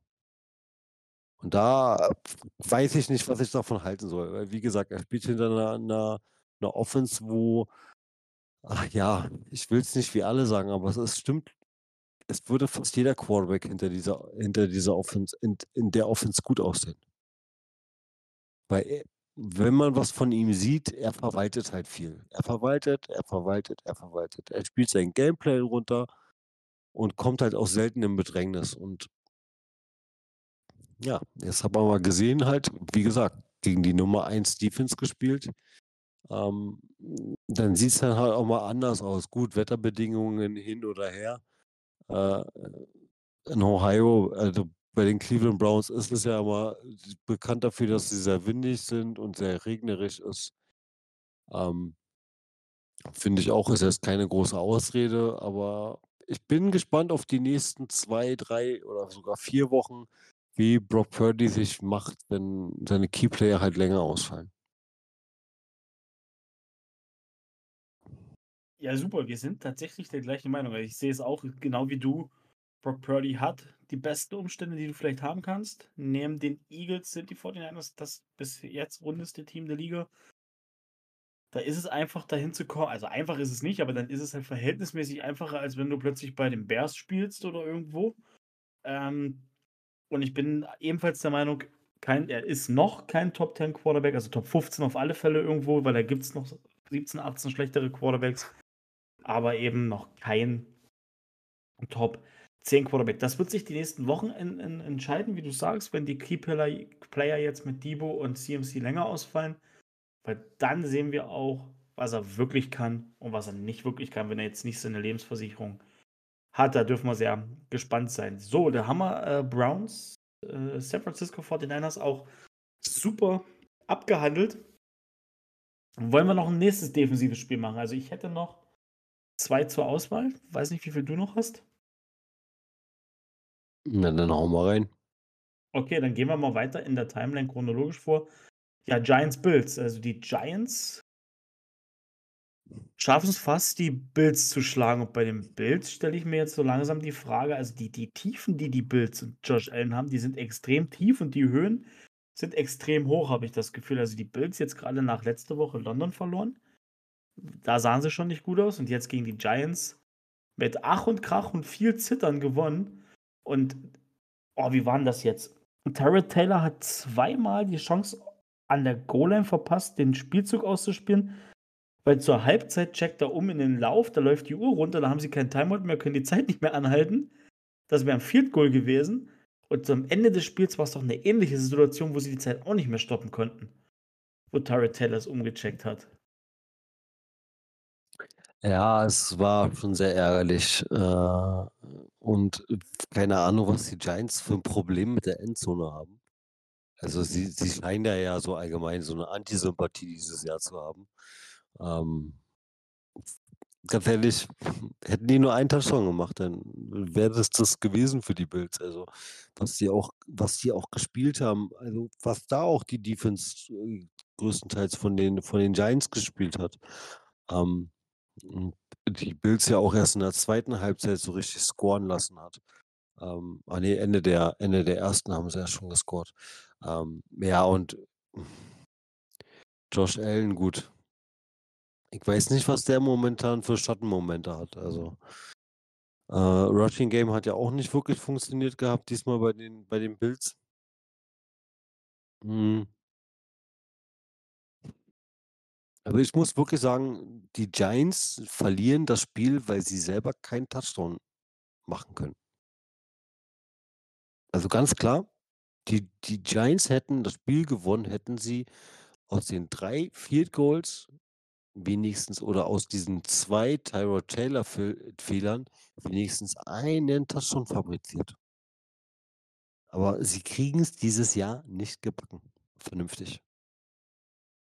Sie, sie können nicht scoren. Auf, auf alle Fälle. Also, das ist wirklich komisch, was bei den Giants äh, los ist. Aber wir bleiben mal bei den Giants, bevor wir kurz zu dem Bild springen. Ich fand die Giants, die sahen jetzt mit Terry Taylor echt deutlich besser aus als mit Daniel Jones. Ich weiß nicht, woran das liegt, ob es nur mein Gefühl ist. Ich meine, Terry Taylor hat 200 Yards geworfen, hat keinen Touchdown, keine Deception. Saquon Barkley hat 93 Yards Rushing bei 24 Carries. Darius Slayton mit 69 Yards bei 4 Receptions, der Leading Receiver. Wanda Robinson hat noch 8 Receptions für 62 Yards. Also das ist, da sind viele Dump-Off-Passes und, und kurze Pässe dabei. Aber Tyrod Taylor hat eben auch 5 Carries für 24 Yards. Ja, aber du hast, du hast gerade du hast gerade den Hauptfaktor angesprochen. Saquon Barkley. War knapp wieder an seinem 100-Yard-Spiel dran, aber hat er sonst diese Saison auch noch nicht gehabt. Dass er, ich glaube, das, glaub, das waren seine, sein Game mit seinen meisten Carries. Und das war er ja vorher auch nicht. Und wenn dir das Running Game wieder mal vernünftig funktioniert und so wie die Offense aufgebaut ist bei den Giants, musst du übers Running Game gehen. Weil ich, Bellinger, der Thailand, wird ja teilweise benutzt als Fullback. Sehe ich immer wieder die Saison. Da, eigentlich hatte ich gehofft gehabt, dass der endlich mal explodiert im Schatten so ein bisschen von Darren Waller, weil, keine Ahnung, ob der überhaupt manchmal vorhanden ist. Weiß ich nicht. Ich sehe ab und zu mal eine 12 auf dem Feld, aber zu so einem wirklich Ball, einen Ball kriegen tut er manchmal auch nicht. Ähm, und da hast du dann, siehst du ja wieder, dass, dass, wenn du ein vernünftiges Laufspiel hast, kannst du halt auch den Respekt der Defense verschaffen, indem sie die halt, okay, ein, wir können nur eins von beiden. Entweder können wir den Lauf stoppen oder halt auch das Run oder das Run-Game stoppen. Hundertprozentig, hast du völlig recht. Ich meine, die Giants haben den Bills 132 Rushing Yards reingehauen. Und du hast gesehen, wenn das Rushing Game funktioniert, funktioniert der Rest so halbwegs. Zu Sam Bellinger noch kurz. Also der war ja letztes Jahr, bevor er sich am Auge verletzt hat, ein super Faktor. Der, der, der findet dies Jahr gar nicht statt. Der hat in diesem Spiel nicht ein Target bekommen. Und der hat ja letztes Jahr auch gezeigt, dass er eine ähnliche Rolle wie jetzt beispielsweise Brandon Strange bei den Jaguars einnehmen kann. Also, dass er die kurzen Dinger nehmen kann, an der Sideline noch drei, vier Yards macht, out of bounds geht. So, so dass er für fünf, fünf Yards per, per Attempt gut ist auf den kurzen Routen. Also, da, da staune ich ein bisschen, dass sie den gar nicht featuren. Ja, das liegt daran, ähm, er stand in dem Donnerstag-Nachtspiel einige Male als Whiteout draußen. Und da dachte ich wirklich, gucke ich richtig? Es steht da die 82 als Whiteout-Receiver? Also, was macht der da? Wenn du da einen Waller hinstellen würdest, würde ich vielleicht noch so ein bisschen mitgehen. Aber Bellinger ist einer, der halt durch die Mitte geht. Also, tut mir leid. Ähm, da verstehe ich auch so ein bisschen das, das, das Play-Calling nicht. Aber wollen wir Definitiv. zu der schönsten Sache ist, mal wieder zurückkommen. Vaughn Miller ist wieder da. Ich habe mich gefreut, ihn zu sehen. Ich habe mich wirklich gefreut, ihn zu sehen. Nachdem er ja in London gelistet war und ich glaube, vielleicht auch ein, zwei Spielzüge gespielt hat, sonst hat man ihn leider gar nicht gesehen. Ähm, fand ich wieder sehr schön, meine 40 zu sehen. Ich war, war wieder ein bisschen, bisschen dachte ich mir, ach, mein, der Faktor ist wieder da. Und man hat ihn ja auch teilweise gesehen, so ist es ja nicht. Dann können wir nämlich auch gleich mal zu den Bills gehen. Ich finde die Defense von den Bills gar nicht mal so schlecht, auch wenn sie ein paar Yards gefressen haben. Den dicken Touchdown, also den Touchdown haben sie wieder nicht zugelassen. Aber trotz allem frage ich mich, was hat die Offense für Ladehemmungen? Oder sehe ich das falsch, Bär? Nee, nee, du siehst das schon richtig. Ich meine, in dem Spiel, weil du vorhin gerade gesagt hast, dass das Rushing Game der Bills funktioniert. Und ich hatte auch das Gefühl, dass in dem Spiel das Rushing Game der Bills nicht funktioniert hat. Die haben 29 Carries bei 128 für 128 Yards, die sind 4,4 per Carry. Das ist ziemlich krass dafür, dass, dass wir beide das Gefühl hatten, dass das Rushing Game tot war.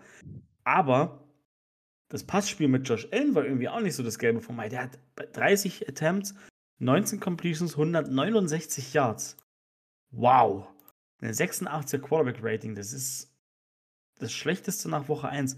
Ich meine, klar, man hat gesehen, Stefan Diggs 16 Targets, 10 Receptions, 100 Yards, kein Touchdown. Dafür hat Danton Moms und Dorothy Harty haben die Touchdowns gemacht. Also da auch mit, mit, mit deinen Backup, also nicht deinen Backups, aber mit der, den Leuten aus der zweiten Reihe Touchdowns ist super gut.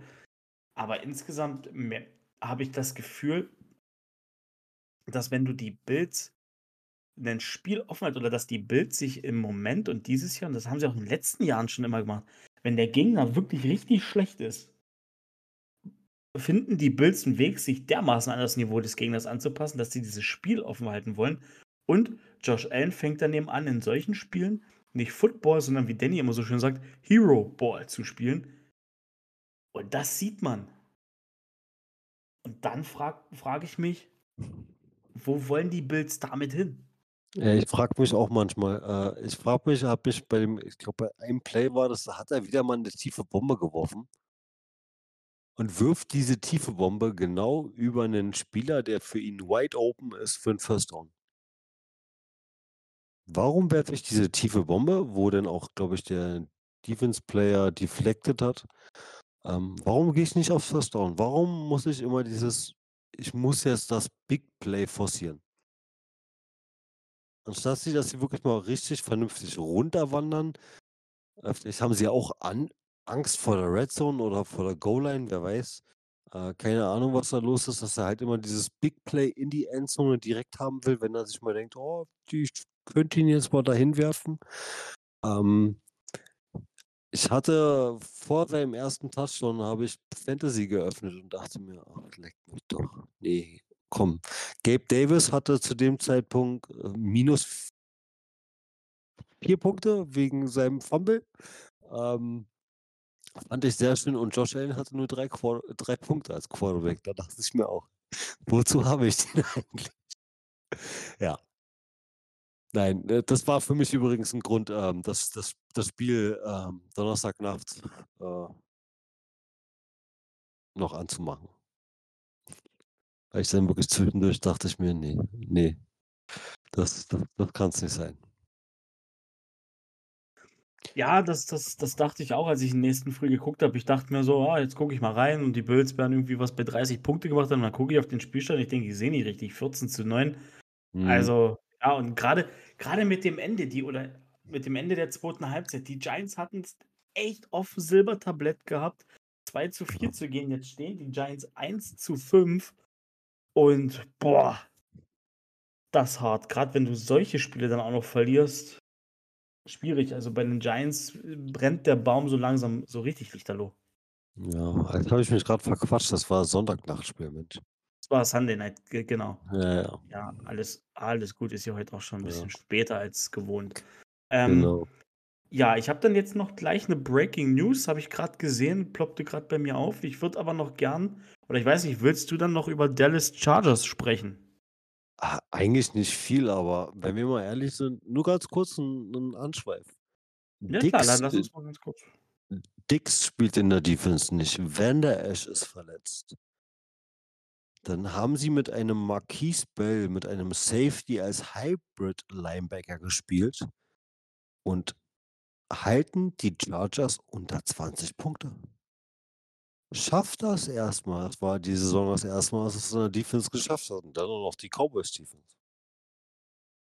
Also, ich habe nicht viel also, ich habe einiges von diesem Monday Night Game Spiel gesehen und habe dann gefühlt immer Marquise Bell, die Nummer 14 bei den, äh, Dallas Cowboys gesehen und dachte mir: „Wer ist der Player eigentlich? Wa wer ist das eigentlich?“ Dann musste ich das wirklich googeln, weil ich dachte mir: „Na ja, wie 'n Linebacker sieht der nicht aus.“ Und dann habe ich wirklich erst gesehen, ja, Safety, aber spielt wohl heute Hybrid, weil er war andauernd, äh bei den Linebackern zu sehen und hat fing dann auch an, Run Stop zu machen und die Flat richtig cool zu covern und war dann halt auch gefühlt halt immer da, wenn Eggler probiert hatte, mal zu zeigen, ob er 'n bisschen fit ist oder nicht. Ähm ich fand, das war von den Dallas Cowboys an sich defensemäßig 'n richtig geiles Spiel. Offensemäßig, ja gut.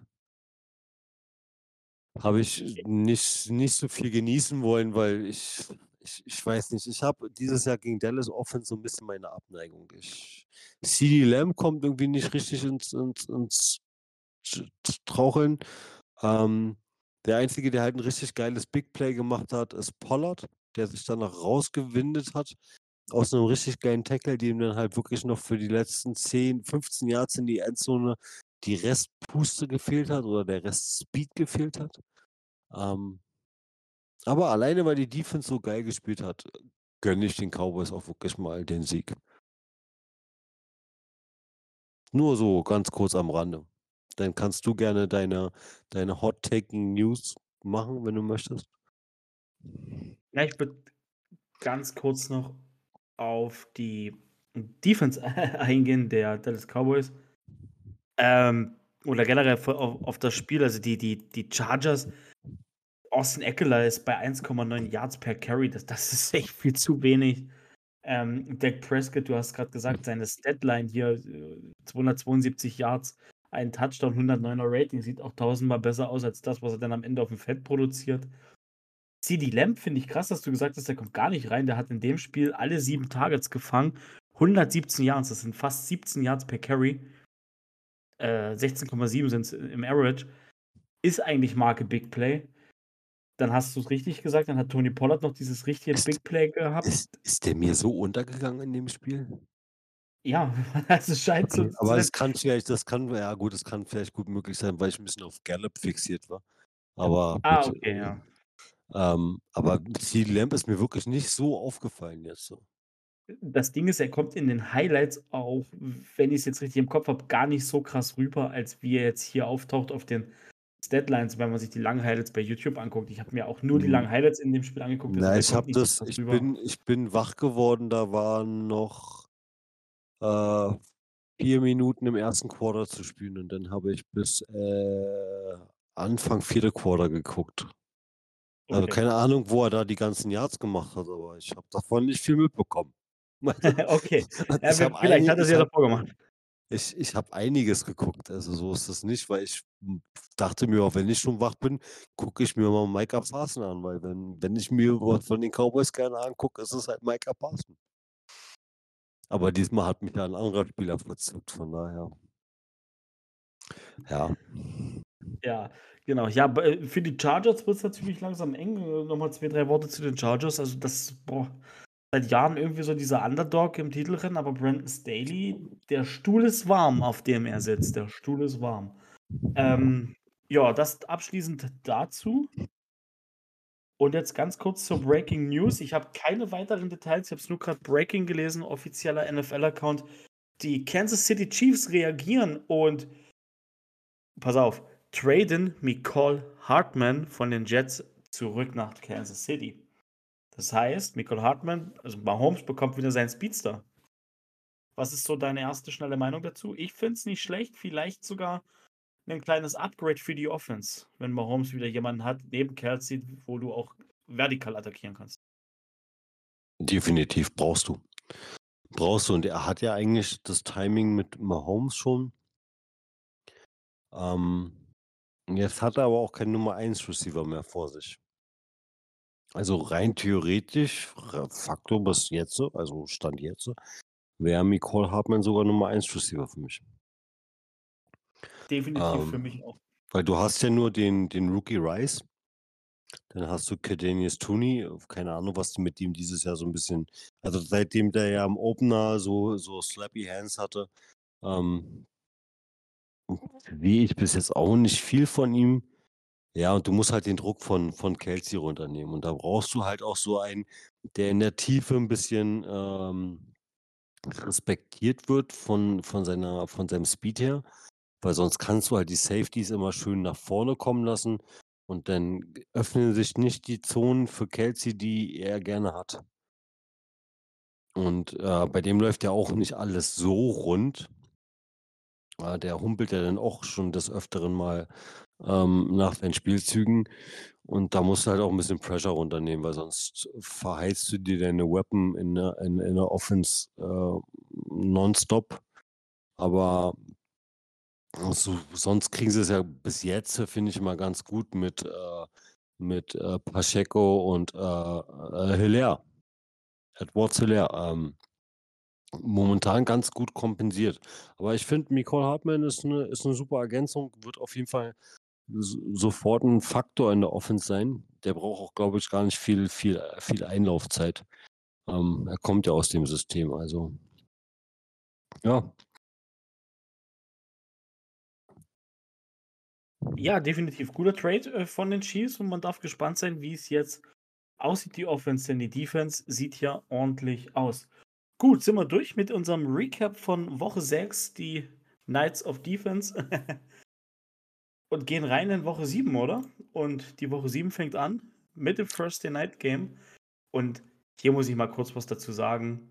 Das ist, äh, das erste Night Game, also wo ich wirklich nachts aufstehe, danach auf Arbeit gehe, seit über 1,5 Jahren für mich.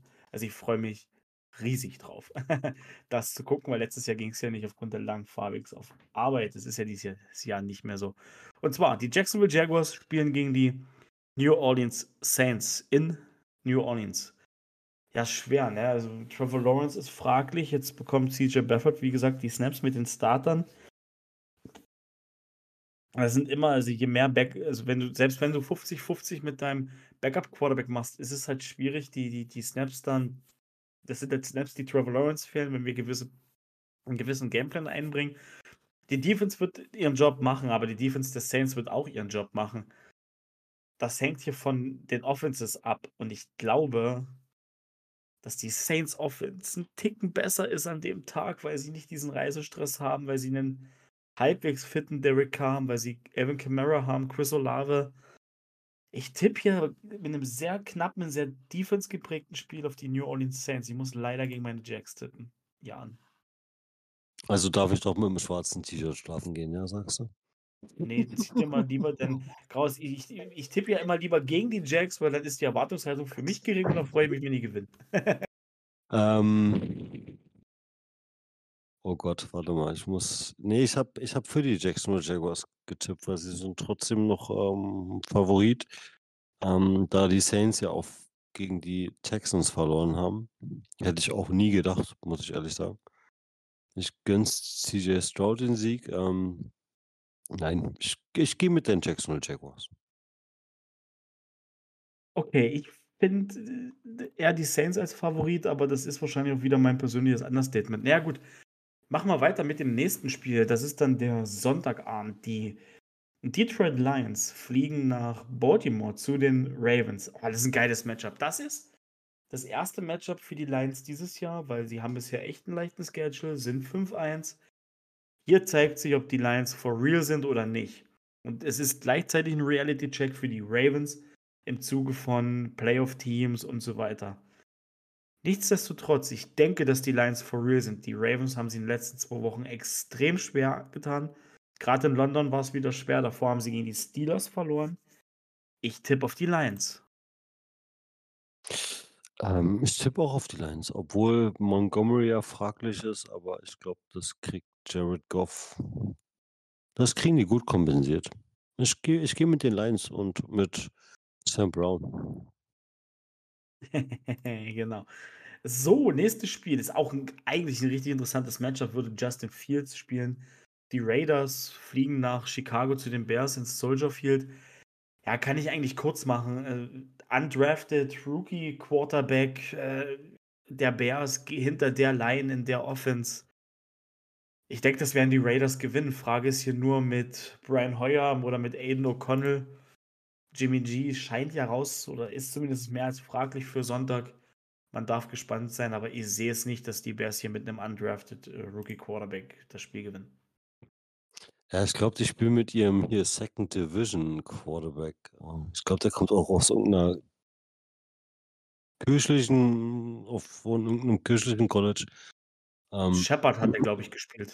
ja, ähm, ich denke mal auch mit Justin Fields, äh, ich ich ich habe da noch so böse böse böse Nachwirkungen von Max Crosby gegen die Packers. Ähm, mit der O-Line, die die Bears haben. Mal gucken mal gucken, ob Max Crosby zeigt, dass es nicht nur an der Packers O-Line lag, dass er da so leicht durchkommt und das mit der Chicago Line genauso noch schneller macht. Ich gehe mit ich gehe mit den Raiders.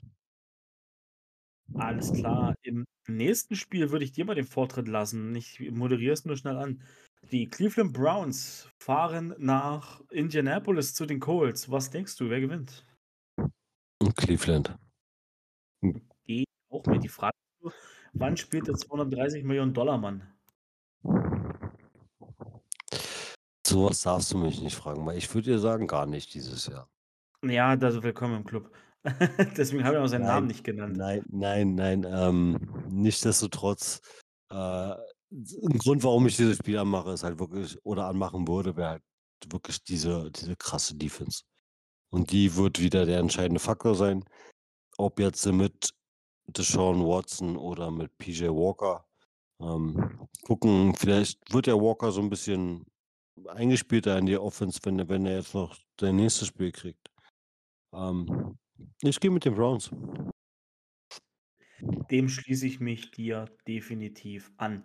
Ja, das nächste Spiel, das war eigentlich das Spiel, was, äh, Thursday Night laufen sollte. Das wurde nämlich rausgeflext und die Jaguars, äh, Saints dafür reingeflext. Und noch mal als kleinen Fact am Rande, die in die Buffalo Bills im Gillette Stadium bei den New England Patriots. Hier können wir's ganz kurz machen. Patriots werden 1-6 geben. Das wird 'n verdammt langer Tag und die Bills werden das Spiel gewinnen. Ja, ich gehe mit dir. Okay. Nächstes Spiel ist in New York, Division Game. Die Washington Commanders gegen die New York Giants. Hier überlasse ich auch wieder dir den Vortritt, um 'n bisschen Abwechslung reinzubekommen.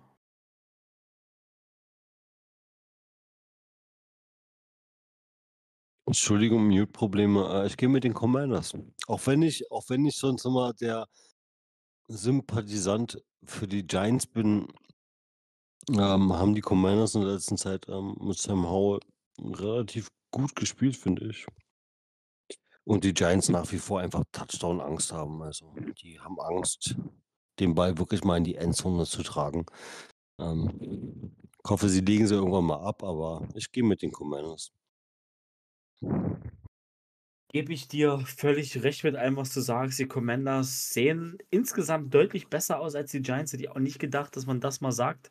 Gerade in Woche 7 und bei den Giants muss das Motto sein, wir müssen irgendwie gucken, dass wir alle Spieler evaluieren können, die nächstes Jahr eine Rolle spielen und da muss ein Tabula Rasa her oder ein neuer Quarterback. Eins von beiden. Nächstes Spiel ist Falcons in Tampa Bay bei den Buccaneers. Ja, Desmond Ritter sah jetzt nicht schlecht aus. Drake London hat so ein bisschen eine Outcoming Party gehabt jetzt letzte Woche.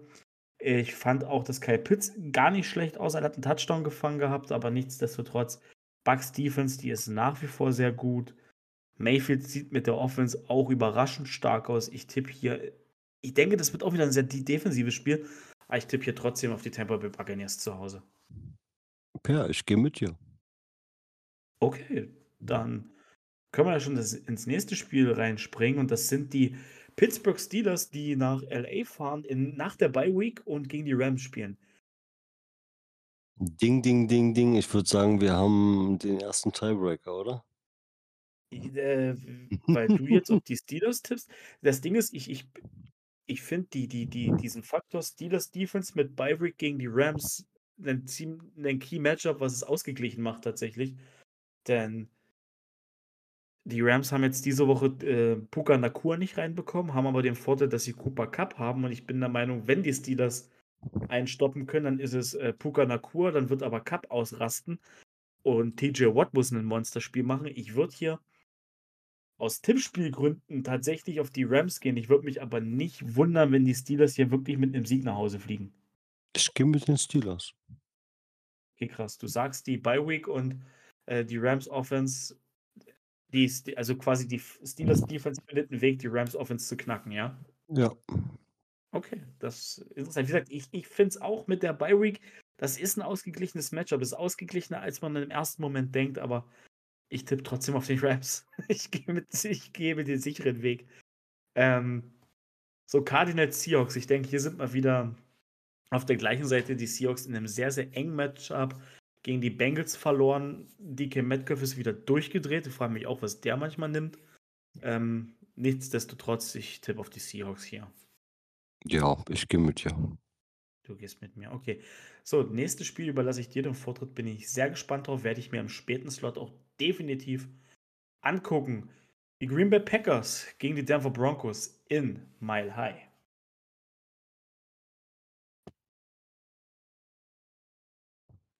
Ähm, ja, ich würde sagen, na, Russell Wilson hat nichts zu kochen, oder? Also ich gehe ganz klar mit den Packers. Auch wenn sie mal high ist, gehe ich mit den Packers. Ja, die Broncos überzeugen mich halt nach wie vor nicht wirklich. Wenn ich mir so einige Spiele, ich habe ja jetzt schon so ein bisschen ein paar Spiele gesehen mit Russell Wilson. Nee. Nee. Auch Sean Payton ändert an dieser kuriosen Offense nichts. Ich gehe mit den Packers. Ja, also was bei den Broncos los ist, aber ich glaube, damit könnte man eine 2-Stunden-Folge locker alleine füllen als einzelnes Thema. Ähm, Frage bei den Packers, die ich habe, weiß nicht, ob du es weißt, ist Aaron Jones zurück? Weil Ähm, dann. ich, nee, ich habe noch nichts, noch nichts gelesen. Okay, du hast nichts gelesen. also ich habe nichts. Da wäre Danny jetzt der Fachmann, weil, ähm, weil Aaron Jones war ja auch erst kurz vor dem Spiel raus. Bei dem ja auch immer so ein bisschen sehr kurzfristig meistens. Okay. Ja, aber nichtsdestotrotz, ich, ich gehe mit dir mit. Also die, die, die Broncos Offense, das ist, da schüttelt's den Hund samt der Hütte. Die Defense ist auch nicht unbedingt gut und ich denke, dass die Packers jetzt gerade Jordan Love, der wird ein bisschen wütend sein, wie dies, wie es gelaufen ist äh, in den letzten Wochen. Ich tippe auf die Green Bay Packers, dass die hier das Spiel gewinnen. Äh, da ist die Defense auch einfach jetzt gefordert, wieder äh, die Broncos Offense zu stoppen. Ich das, denke, das wird sie hinkriegen. Das nächste Spiel, das werde ich mir irgendwie gucken, dass ich da irgendwie hinkriege, einen Parallelstream laufen zu lassen. Chargers gegen die Chiefs. Division-Duell, geiles Duell in Arrowhead. Die Spiele Chargers Chiefs in Arrowhead sind ja immer sehr eindeutig für die Chiefs. Und ich gehe auch hier davon aus, dass es die Chiefs schaffen zu gewinnen. Aber Achtung, das wird sehr eng für die Chiefs. Die Chiefs müssen sich definitiv steigern im Vergleich zu letzten Donnerstag gegen die Denver Broncos. Gehe ich mit dir. Mit Okay. deiner kompletten Expertise gehe ich mit dir. Die Def die die ne, die Defense muss sich wirklich steigern. Ähm, sie haben das Glück, dass sie so 'ne Offense haben und die Offense halt für alles irgendwie Flaggen bekommt, ähm, damit sie weiter nach vorne kommen oder aufm Feld bleiben, wie auch immer. Kannst du sehen, wie du willst. Ähm, ne, die Defense wirklich. Also, die haben ja relativ schnelle Speedster. Hier, wir reden alleine von Snead, den den den Corner. Was der sich momentan für, äh, PIs einfängt, ähm, frage ich mich auch, obwohl der diesen Speed hat, hat er's nötig, irgendwie Receiver festzuhalten. Hat er letztes Jahr nicht wirk hat er letztes Jahr nicht wirklich gemacht und da fand ich den schon äh, deswegen fand ich ihn auch so klasse, weil er halt die auch diese überragende Geschwindigkeit hat. Ähm, äh, gibt so einige Defense-Spieler momentan. Äh, hätten sie halt, äh, nicht Bolton, ihre Tackle-Maschine in der Mitte, würde die Defense halt auch ganz schön alt aussehen. Hast du definitiv recht. Ich finde aber, die Chiefs haben 'ne deutlich bessere Defense als die letzten Jahre. Da sieht man den Entwicklungsschritt und wenn die das so über die Saison kriegen, habe ich echt Angst vor den Chiefs, weil wenn die jetzt noch so 'n bisschen Defense spielen können und 'n Gegner bei weit unter 30 halten, ja, dann kannst du die Lombardi Trophy da gleich mit 'ner Silberschleife definitiv Ja, Chiefs geben. ja, sie dieses Jahr hast du den Vorteil, dass die Spiele, die Siege nicht unbedingt an der das nicht an der Defense hängt. Also, nicht so wie letztes Jahr, wo du sagst, hm, da haben sie erst mal wieder gepennt, die ersten 6 Wochen und danach explodieren sie wieder wie die letzten Jahre. Ähm, sie haben schon 'ne gewisse Konstanz drin, aber halt jetzt jetzt fallen halt die individuellen Fehler auf die halt auch 'ne gute Defense dann nachher ausmachen. Und die schalten die schalten sie ja immer gefühlt ab Woche 8 oder 9 komplett ab und spielen Contender-Modus in ihrer Defense. Das schaffen sie die letzten Jahre ja immer. Aber diesmal sie haben diesmal du hast schon gesagt, die haben diesmal nicht diese Winterschlafprobleme, dass die Defense erst in den Trott kommen muss. Die hat in den letzten letzten Jahre immer die ersten Spiele so ihre Probleme mit der Defense, da wusstest du auch immer nicht, was kriegst du heute von den Chiefs, von der Defense? Deswegen musste die Offense ja immer so krass liefern. Ähm, ist momentan ja nicht so der Fall. Aber dafür fallen halt die individuellen Fehler auf. Genau, da s bin ich voll bei dir. So, nächstes Spiel, da bin ich gespannt, da kannst du dich direkt entmutet lassen. Ich würde dich unmutet lassen. Miami Dolphins, Sunday Night in Philadelphia bei den Eagles. Geiles Matchup. Geiles Matchup, du sagst es. Ähm ähm, ich glaube nicht, dass die Eagles das 2. Spiel hintereinander verlieren werden. Okay, also du tippst auf die Eagles. Dann haben wir jetzt den nächsten Tiebreaker, denn ich tippe auf die Dolphins. Ja, die Dolphins sehen einfach extrem rund aus dieses Jahr. Da ist wirklich das ist 'n richtig starke Offense. Die Defense ist richtig gut. Mir gefällt, was die Dolphins machen und jetzt kriegen die Dolphins die 1. richtig, richtig, richtig starke Defense vorgesetzt und ist auch irgendwo aufm Papier so 'n kleiner vorgezogener Mini-Super Bowl, will ich mal sagen, denn so rein aufm Papier liest sich das nach 'nem Super Bowl-Matchup. Ich tippe auf die Dolphins. Ich gebe dir recht, ja, das das wäre 'n geiles Super Bowl-Matchup, Oh. aber, äh, kannst du dich noch an das Wochenende dran erinnern, wo wir in einem Spiel 90 Punkte gesehen haben und nächstes Wochenende, äh, kam denn im Bills-Spiel von den Miami Dolphins nicht wirklich was zustande? Ja, Ähm, kann ich mich ja, erinnern. genau. Ja, es ist, äh, ja. Und sie spielen halt gegen die Eagles. Da Ja. wird es und, äh, ich glaube, Jalen Hurts wird mit so viel Disziplin in das Spiel reingehen, nachdem er das das Spiel, finde ich jetzt, äh, ähm selber in Sand gesetzt hat gegen die Jets mit seinen Turnovers. Ähm, glaube ich, der kommt anders wieder und wir sehen wieder 'n Jalen Hurts, der ausrasten wird und bestimmt seine 70 bis 80 Rushing Yards wieder haben wird. Okay, interessante Prognose. Wir dürfen sehr gespannt sein und letztes Spiel, Monday Night Game, San Francisco 49ers in Minnesota bei den Vikings. Ja, was machen wir mit den Vikings da? Ohne Jefferson sieht's da echt nicht gut aus. Das Spiel gegen die Bears mussten sie gewinnen und so richtig gewinnen ah, ich hatte nicht das Gefühl, dass sie's gewinnen wollten. Ich tippe auf die 49ers, auch, auch selbst wenn CMC und Debo jetzt ausfallen sollten für das nächste Spiel. Ich sehe nicht, dass die 49ers das droppen. Nee, ich bin deiner Meinung, aber wir werden ein bisschen mehr sehen vom Brock Purdy in dem Sinne. Also auch ein bisschen mehr sehen, dass er zeigen muss, was er jetzt kann. Ich glaube, es zeigt er uns in dem Spiel auch, dass er vielleicht äh, Licht und Schattenmomente haben wird, aber, ähm, es wird auf jeden Fall eine kleine Probe für ihn. Wenn es keine große Probe ist, keine harte Probe, aber es wird eine Probe. Aber ich gehe sonst auch mit den Niners.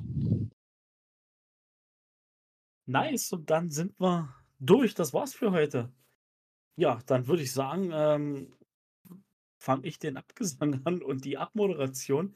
Ja, es hat mir tierisch Spaß gemacht, heute Abend mit dir den Podcast zusammen aufzunehmen. Äh, wir haben eine super Folge hinbekommen. Da war viel Liebe für die Defense heute dabei, aber es muss ja auch mal sein, die Defense kommt ja generell ein bisschen zu kurz in der NFL zurzeit, habe ich das Gefühl. Ähm, hat mir riesen Spaß gemacht. Euch da draußen, bleibt gesund, lasst uns wie immer, wenn es euch gefallen hat, Feedback und Coda. Wir freuen uns über jeden Kommentar, über jeden Like. Ähm, und ihr könnt uns auch gerne schreiben, was euch nicht so gefallen hat, weil wir sind kritikresistent und nur so können wir uns verbessern. In dem Sinne, wir hören uns nächste Woche wieder. Ciao, ciao. Ja, ähm, genießt den ganzen Football-Content und wenn ihr zwischendurch noch ein bisschen Zeit haben solltet und eine andere schöne Sportart sehen willst, Freitag, Samstag, 21 Uhr, Pro 7 Max, Viertel Halbfinale der Rugby World Cup. Ähm, und dann wisst ihr, worauf es in der Defense beim Tackle ankommt im Endeffekt, über was wir hier gerade gesprochen haben. Ja, und ich sind ja Defense-minded, was das angeht. Ähm, habt, ne, habt ein schönes Football-Wochenende auf jeden Fall. Und äh, wir hören uns nächste Woche wieder.